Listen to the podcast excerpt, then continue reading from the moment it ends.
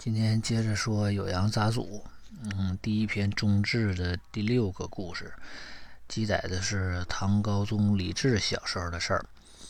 嗯，讲的是这个呃，李治呃刚学会走路的时候，就是想抓东西玩儿，然后就有的侍从呢给他递过呃一支笔，他拿着笔呢就在这纸上边画。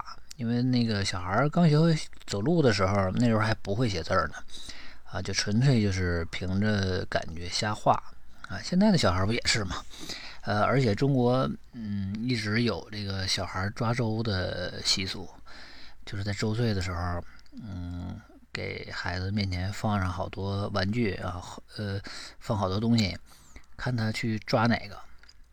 然后呢，就是说这个东西就预示着这孩子未来的人生走向啊。你比如说这个呃，前面摆着有有笔呀，啊，有有什么呃小小刀、小宝剑呐，嗯，或者是小珠宝啊啊这些东西。那小孩如果是抓笔，哎，就说明这孩子呃这个性格里边啊，天生就有灵气啊，有有文学才华，可能以后呢就要走文学道路啊，比如说科考啊。或者是当什么作家啊，就这种。当然，这个，嗯，这只是一个习俗啊。你至于抓着什么，有可能孩子一时喜好，或者是人家是乱抓的，这都有可能。嗯，这个李治呢，就在这纸上面乱画，画了画了，就是那乱七八糟的。然后，呃，结果这侍从呢，呃，就把这个东西收起来的时候，就被这个李世民看见了。这李世民。发现这个李治画的这个乱画这个纸上面上有好像有一个字，像是草书的一个“敕”字，就是敕令，就是皇帝的命令或诏书都用这个字儿，敕令，这个“敕”字啊。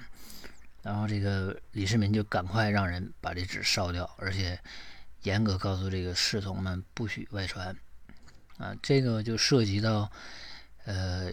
一个是像咱们刚才说的啊，就这个可能这个字儿呢，呃，代表了有一定的含义，尤其是在皇帝的家庭里啊，出现这种字儿，这就预示着这个孩子未来可能会继承皇位，可能会当皇帝。嗯，这是就是非常敏感的一个事儿了。你看，中国从古到今历朝历代哈，因为这个皇位继承的问题，出过很多事儿啊，各种血案啊，各种。谋杀呀，各种，呃，就是纷争哈，所以这个呢是一个非常敏感的事儿。另外一个呢，呃，因为李治他不是长子，因为那个李治是第九个儿子，是那个李世民的第九个儿子，所以他写出这个字来啊，就预示着啊，他要当未来要当皇帝。那前面那个那那八个怎么办啊？是吧？就说这不这不就是。乱了套了嘛！而且，尤其是在李世民的心里边，因为他经历过玄武门之变，他把他哥哥弟弟都给杀了，而且把他父亲还给软禁了啊，相当于夺过来的这个皇帝位置。那看到李治写的这个东西，可能他也也是触动了他某的某一根特别敏感的神经，可能也特别忌讳这个，所以就赶快让人把这个东西烧掉，而且不许外传啊。这是，嗯，李治小时候的一个故事。然后 接下来第七个故事就是武则天的故事。嗯，说武则天刚生下来的时候啊，就刚出生的那天晚上，呃，他们家周围的鸡啊，不管是公鸡还是母鸡，就是一直在叫。